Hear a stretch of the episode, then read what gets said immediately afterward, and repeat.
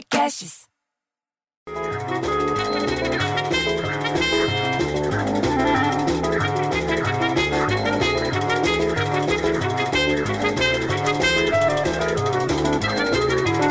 Pô, nem apaguei as mensagens de ontem. E lá vem o Petinati de novo, dois dias em seguida, para falar que os shoppings do Rio de Janeiro vão reabrir nessa quinta-feira, mas com protocolo de segurança e restrição. E os estabelecimentos retornam às atividades a partir só das 12 horas. Você acredita nisso? Daí eu falei, mas eu estou em São Paulo.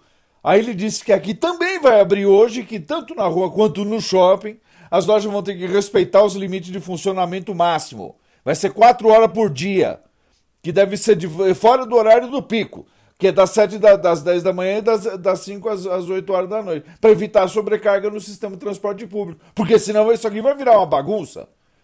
Que nem lá em Buenos Aires. Você viu o que aconteceu lá? O governo argentino liberou as ruas e parques de Buenos Aires na segunda-feira à noite para atividade ao ar livre. A procura foi tão grande, gente, foi uma loucura tão grande, povão aglomerado, sem máscara, que o presidente ele chama Alberto Fernandes, o presidente de lá.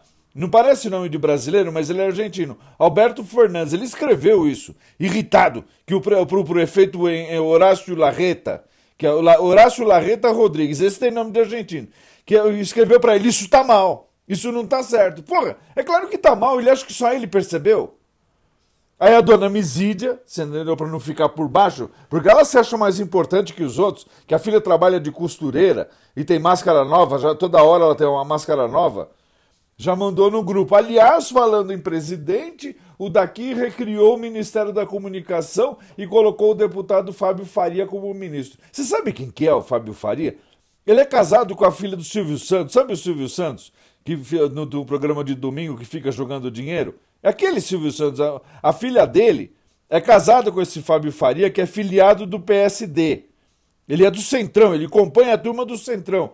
E já está no quarto mandato de deputado federal. Aliás, o Bolsonaro prometeu na campanha que ia ter no máximo 15 ministérios, bicho. Agora já tem 23. Aumentou o negócio, tem mais gente, muito mais gente do que ele já tinha falado. Aí o seu Nuno, que tinha a padaria, mas fechou porque não aguentou o baque nessa confusão que virou a economia, ele está sempre reclamando. Aí ele falou que durante a pandemia está crescendo o número de candidatos que passa a aceitar ser contratado como PJ. Você sabe o que é PJ? É pessoa jurídica. Que nem ele, ele é PJ, então ele está procurando emprego. E a procura das empresas aumentou em 40% com candidato com CNPJ, que é o CPF da pessoa jurídica.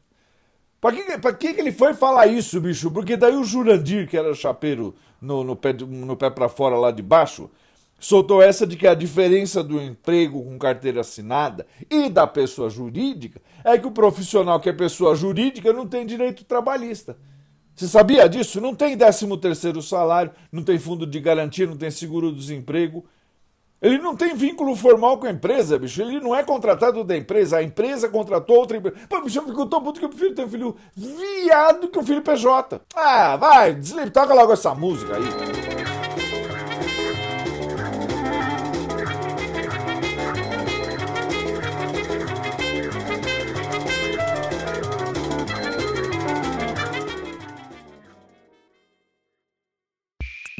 Esse podcast foi editado por Rafael Sales e Júlia Fávero.